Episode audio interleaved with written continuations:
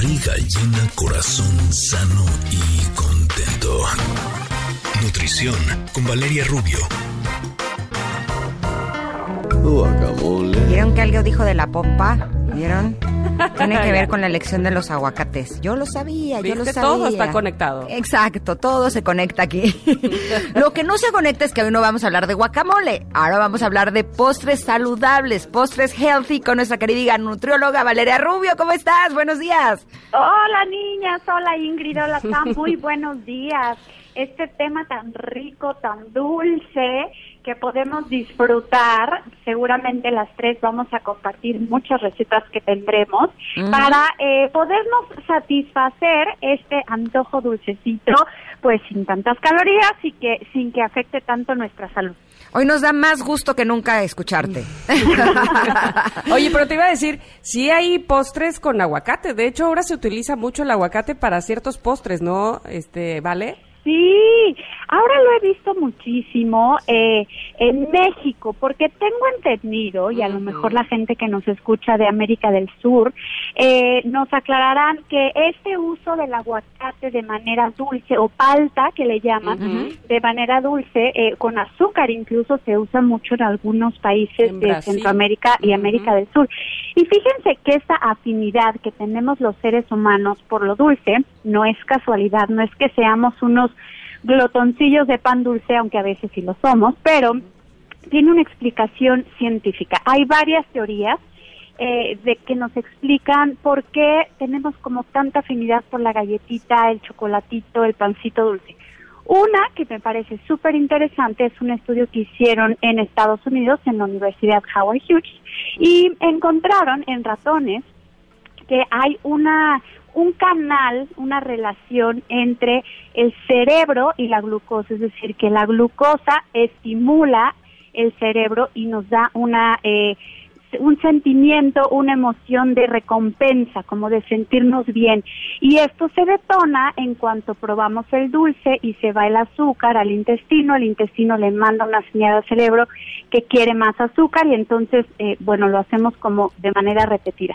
Y otro estudio que me fascina, porque se me hace bien interesante, habla sobre eh, la teoría de la evolución de las especies y dice esta afinidad que tenemos por el dulce viene de nuestros antepasados, los hombres eh, que cazaban, ¿no? Y que pues pasaban muchos tiempos, muchos días en hambrunas, porque ustedes se acuerdan que cazaban y después eh, tenían un tiempo sin volver a cazar y entonces pa- pa- padecían hambrunas.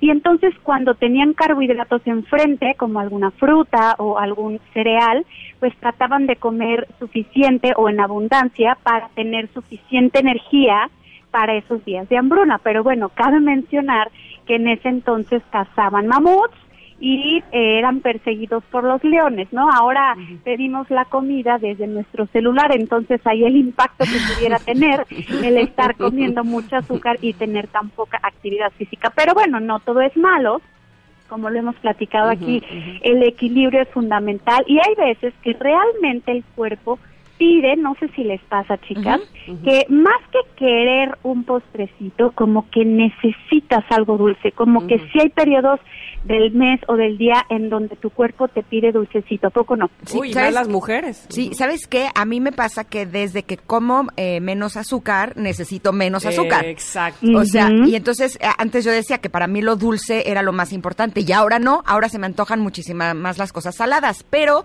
eh, sí hay veces en donde necesito, eh, son como dos opciones, o que sí siento una bajita de azúcar, ¿no? Como cuando va a llegar mi periodo, por ejemplo, Exactamente. ahí sí necesito comer chocolate, un dulcecito, o cuando me siento triste, cuando, cuando algo no salió bien o cuando tuve una situación que, que fue como desagradable, ahí siento que, no, y ahí sí no sé si es una cuestión de mi inconsciente que necesita como una compensación dulce para endulzarme, ¿sabes? Es como, Exacto. Pues es lo que decía Vale al principio, ¿no? Cómo está unida la, la glucosa al cerebro y lo toma como esta recompensa. ¿no?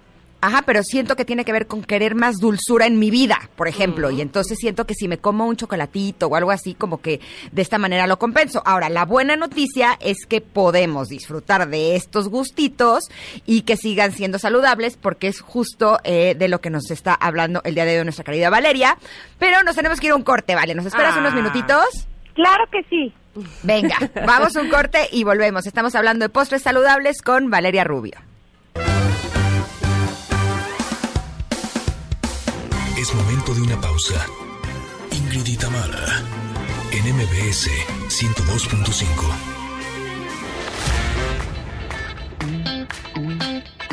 Ingrid y en MBS 102.5. Continuamos. Hemos de entrar rápidamente porque yo no puedo creer que solo nos quedan cinco minutos y yo tengo libreta y lápiz ya desde hace rato porque quiero mi postre saludable que nos va a dar nuestra nutróloga Valeria Rubio. Así es que adelante, Vale, ¿qué nos tienes para opción de postre saludable? Anótele, Mitam, dejamos lo mejor para el final. Yo creo que lo ideal es combinar siempre, como les digo, carbohidrato con proteína. Entonces, el carbohidrato puede ser una fruta y proteína puede ser yogur, puede ser queso cottage, puede ser nueces, puede ser almendras.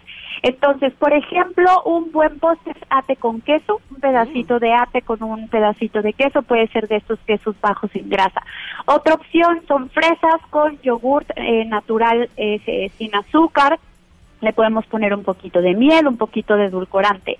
Otra opción puede ser, por ejemplo, fruta con queso cottage, también le podemos poner un poquito de edulcorante. Si queremos de plano ya meter un poquito de más eh, chocolate y demás, podemos usar cacao o cocoa al 70% y lo podemos utilizar también a lo mejor en un smoothie con hielo, también un poquito de edulcorante o eh, pues el azúcar de su preferencia. Eh, platanitos de preferencia, no fritos, pero pueden llevar, aunque no es tanta proteína, la grasa ayuda para el índice glicémico con crema reducida en grasa, canela y un poquito de stevia o eh, azúcar, si es que así lo prefieren. Y pues básicamente eso, mis niñas, de combinar carbohidrato con proteína, tortita de arroz con crema de almendra es otra buena opción, pero son estas opciones que podemos comer como a media tarde cuando o después de comer que queremos un dulcecito. Y ya si de plano, gente, es importante, quieren un postre delicioso, cómanlo, saborenlo, disfrútenlo, no pasa nada y al otro día continúan con su régimen. Vale, si no queremos utilizar endulcorante. ¿cuál de las azúcares sería la mejor opción, la más saludable? Todos los azúcares, tanto azúcar blanca, moscadado, la miel, la mermelada, tienen el mismo índice glicémico y las mismas calorías. La única diferencia es que son más o menos procesadas. Las menos procesadas son la miel de abeja, el piloncillo, son azúcares menos procesados, más naturales que el azúcar refinada y pues la miel de maple, digamos, básicamente. El azúcar mascabado estaría entre los dos como que no es tan refinada con la blanca, pero no es tan natural como la miel de abeja. Hay una opción increíble en México que es la miel de agave, esa yo la utilizo muchísimo porque es dulce, es natural y tiene súper bajo índice glicémico, lo pueden usar hasta las personas que tienen diabetes. Oye, ¿y la de coco y la del monje?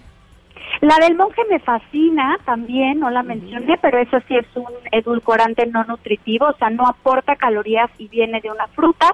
Y el coco, pues la verdad, Ingrid, es que el azúcar del coco no, el coco no es una buena fuente de azúcar, el coco es una buena fuente de grasas, Grasa. sobre todo saturadas. Entonces, digamos que no es eh, tan natural eh, ni tan libre de, de glucosa como lo son, por ejemplo, el fruto del monje o la stevia, que sí son completamente libres de glucosa. Oigan, yo no sé si ustedes, o yo soy la única loca, pero a mí me encanta como a media tarde hacerme hotcakes y me parece que ahora hay tantas recetas para hacer eh, hotcakes con plátano, avena, huevo, o sea que son bastante nutritivos. ¿Tú qué opinas?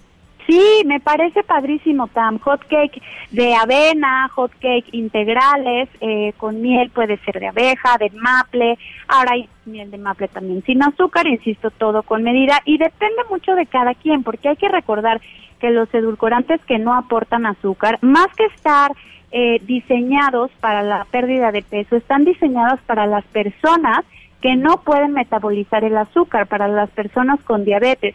Para esas personas que no pueden comer nada de azúcar es una buena alternativa de vez en cuando. Si no tenemos este problema, podemos usar cualquier otro edulcorante, eh, como decíamos Ingrid, nada más con moderación para no activar este mecanismo que les decía al principio, de que a medida que más consumamos azúcar, más el cerebro nos las va a pedir. Muy bien. Oye, vale, esto estuvo buenísimo, pero nos tenemos ya que ir. ¿Dónde te podemos encontrar? Gracias, Ingrid. En, en Instagram, nutrióloga Valeria Rubio, en Facebook, igual nutrióloga Valeria Rubio. Les mando un beso, chicos. Ay, nosotras a ti. Igual para ti, Vale. Muchísimas gracias. Pues nos esperamos, o te esperamos más bien, la próxima semana. Besos. Besos. Bye. Gracias a todos ustedes por haberse quedado con nosotras. Los esperamos con mucho gusto y mucho amor el día de mañana en punto de las 10 de la mañana aquí en MBS 102.5. ¿Verdad, Ingrid? Sí, que tengan un hermoso día. Los abrazamos, los queremos y estaremos muy felices de que nos acompañen nuevamente mañana. Que tengan un día maravilloso. Bye. Bye, bye. Ingrid y Tamara te esperan en la siguiente emisión, MBS 102.5.